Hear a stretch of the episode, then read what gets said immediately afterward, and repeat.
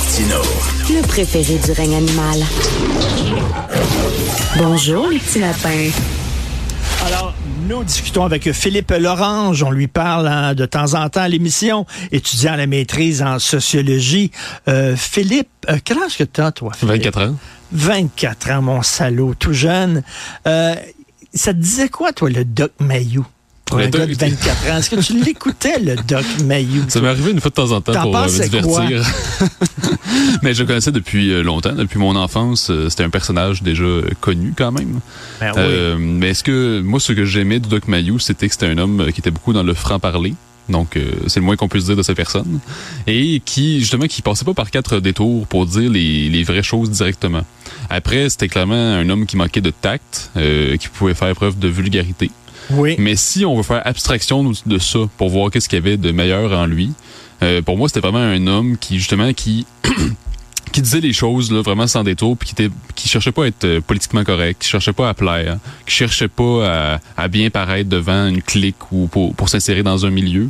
Au contraire, il disait vraiment ce qu'il pensait, puis c'était pas dans un but non plus de faire exprès non plus de dire absolument le contraire de ce que les gens pensent. Il essayait vraiment de dire ce qu'il pensait vraiment. Puis de Mais- nos jours, je pense que c'est moins présent. Mais est-ce que ça pardonne tout, tu sais, le côté, Non. OK, là, là, je vais faire, là, de, je vais aller à l'extrême total. Je suis désolé, là, je fais pas une comparaison entre le Doc Mayou et Hitler. Absolument pas, OK? Ça, c'est le point Goodwin, là. Mais, tu sais, Hitler aussi, il disait ce qu'il pensait, là. Tu sais, ça, ça veut pas dire que oui, il disait ce qu'il pensait, mais, tu sais, est-ce que c'est une qualité nécessairement? Parce que si tu penses des niaiseries et tu les dis euh, ouvertement, est-ce que soudainement, ça te, ça, ça te pardonne les niaiseries que tu là? Non, absolument. Mais en même temps, dans le, dans le cas du Doc Mayou, quand on voit la sympathie populaire qu'il y avait à son endroit après sa mort, on l'a vu sur les réseaux sociaux, puis ailleurs, ben on voit qu'il y a quand même des gens qui appréciaient son propos, puis que c'était quand même pas toujours n'importe quoi quand même. Euh, puis on se rappelle que ça reste un, un psychiatre, puis qu'il a, il a aidé des personnes. Euh, il y a des gens qui, qui l'ont appelé à son émission radio, euh, que ce soit celle qui était, qui était encore en ondes il n'y a, pas- il y a pas si longtemps sur YouTube, ou celle qui existait encore dans les années 90. Il y a des gens qui l'appelaient, puis ça les a aidés pour vrai.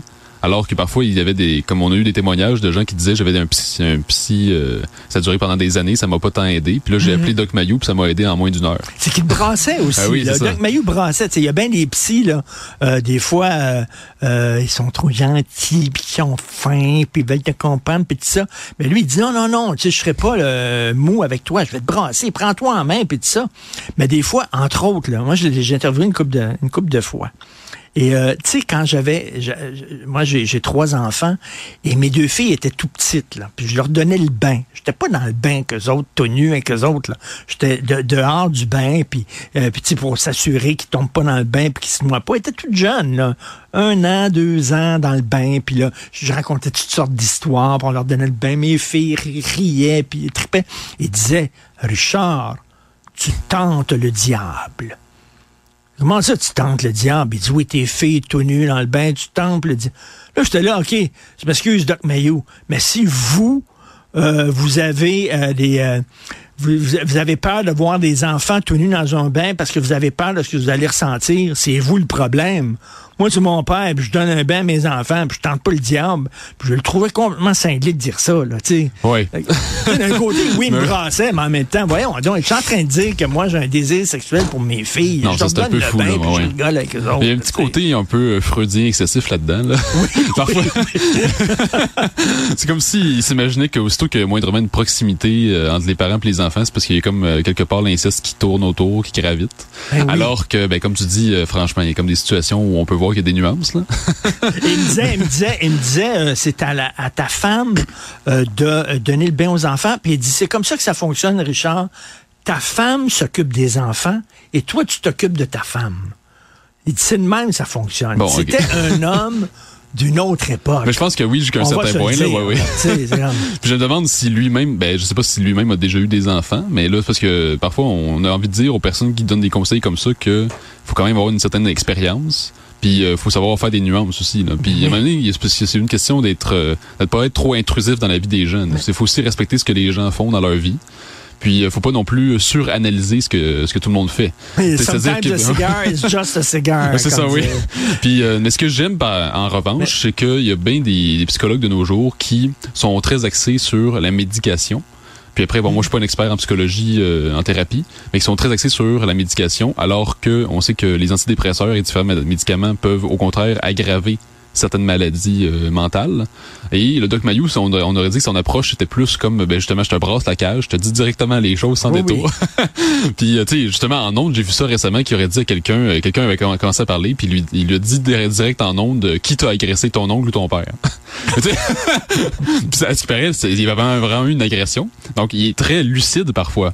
Mais c'est-à-dire, ça se fait pas de dire ça en ondes non plus. Là. Oui, oui, non, non, il, il, brassait la cage, effectivement. Puis, tu sais, l'affaire, là, ta femme prend soin des enfants, toi tu prends soin de ta femme.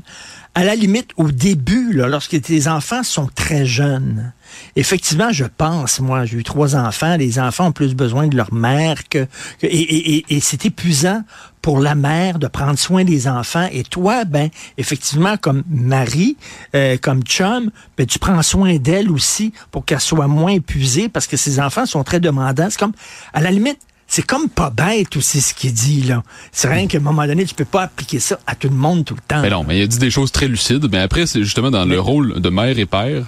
Mais je pense que de nos jours, il y a une grande confusion. Euh, qui est que de nos jours, on voit le père comme une forme de deuxième mère qui vient comme assister la mère. Alors que le rôle du père, c'est plutôt d'initier l'enfant à la liberté, de l'arracher des griffes de la mère. Parce que la, la tentation de chaque mère, c'est de garder l'enfant pour toujours auprès d'elle. Donc c'est une tentation tyrannique finalement. Parce que l'enfant va être, toujours être pris collé sur sa mère. Alors mm. le père, il est là pour le libérer de la tyrannie maternelle. Et l'enlever, euh, l'enlever des jupes de sa mère. C'est ça, c'est pour ça que souvent c'est le père qui initie l'enfant à faire du vélo, faire des choses comme ça, parce que il l'initie à la liberté, à faire autre chose, à être autonome, autarcique. Donc il y a un rôle comme ça à jouer. L'image que j'ai, c'est que, mettons, un enfant grimpe dans un arbre devant ses parents. La mère va dire, oh, fais attention, tu vas tomber, tu vas te faire crever l'œil, puis tout ça. Puis le père dit, pogne la branche d'en haut, puis monte ça, encore un jusqu'au sommet. on a besoin des deux, je pense, parce que sinon, on est trop téméraires, les hommes. Là. mais mais c'est vrai qu'il y avait un coup. Hey, je suis allé l'interviewer chez lui. Euh, il, il, habitait à Louisville. Et euh, c'était... c'est juste c'est juste qu'il n'y avait pas un mirador. Ça ressemblait, m'a dit, c'est un grand terrain. Puis ça ressemblait quasiment à un camp de concentration. Et il y avait, un, il y avait des, des fusils. Et il me disait, moi, si quelqu'un rentre sur mon terrain, là, puis qu'il n'est pas invité, là, je le tire. Il disait, je le tire. Écoute, vraiment, là, c'est ça. C'était un personnage.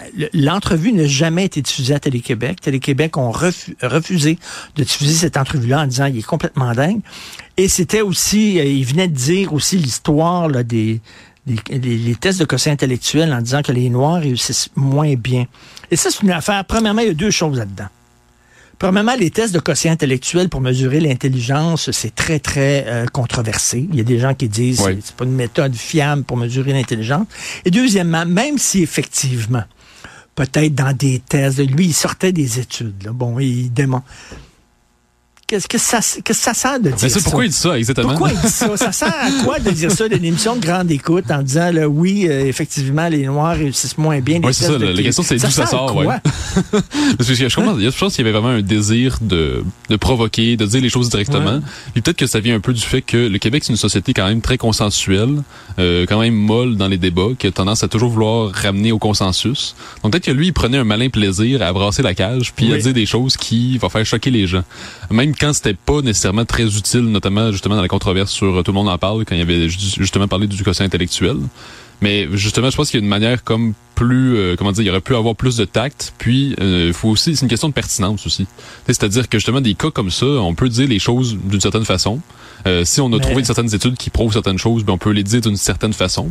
pas dire directement comme ça, vous êtes une bande d'idiots, je sais pas. Ah ouais, non, non. Donc je pense que vraiment ça, c'était c'était quelque chose qui aurait dû travailler le tact. Mais en même temps, ce que j'aimais vraiment, c'était que c'était un homme au franc-parler. Puis on le voit dans sa, dernière émission qui animait avec euh, José, de, le Doc Maillot et José. Il y avait des gens qui disaient, qui allaient, qui appelaient pour dire des choses qu'on n'entend jamais dans les médias parce qu'ils savaient qu'avec le Doc Mayou, ils peuvent dire absolument tout ce qu'ils pensent, tout ce qu'ils observent sur la hmm. société, sur la famille, sur leur propre famille. Donc, euh, en ce hmm. sens, c'était quand hmm. même pas si inintéressant ce qu'ils faisaient. Euh, il y avait vraiment des, des, tabous qui se levaient. Puis même dernièrement, je me rappelle, dans les dernières semaines, il y avait une haïtienne de Montréal qui avait appelé à son émission et qui disait, vous savez, dans la communauté haïtienne de Montréal, il y en a on n'en parle jamais. Il y a beaucoup de tabous. Mais vous savez, il y a énormément de problèmes. Sais, des maris qui trompent leur femme. Tu sais, là, c'était une femme haïtienne qui parlait, puis elle disait vraiment tout ce qu'elle pensait, puis ce qu'elle observait. De violence C'est ça. euh, conjugale. Puis et- ça, on n'en parle jamais. Mais elle, elle savait qu'avec le Doc Mayou, elle peut absolument dire tout ce qu'elle veut. Donc, Ouais. on se permettait de révéler certaines choses euh, intéressantes quand même. Oui, c'est vrai. C'est un personnage controversé. Oui. Mais euh, moi, il me disait, il, il, il, il tripait pas sur les déodorants, le Doc Mayou. Et Ah bon? les fois, je l'avais interviewé. euh, C'était quelque chose, hein, euh, au point de vue odeur euh, corporelle. Et il me disait, Richard, il me dit, les femmes aiment ça quand ça sent fort. Pas sûr que ça. En tout cas, on n'a pas, on n'a pas, pas eu les mêmes blondes. Mais quel, quel sacré personnage. Merci beaucoup, Philippe merci. Lorange. Merci. Bonne semaine. Salut.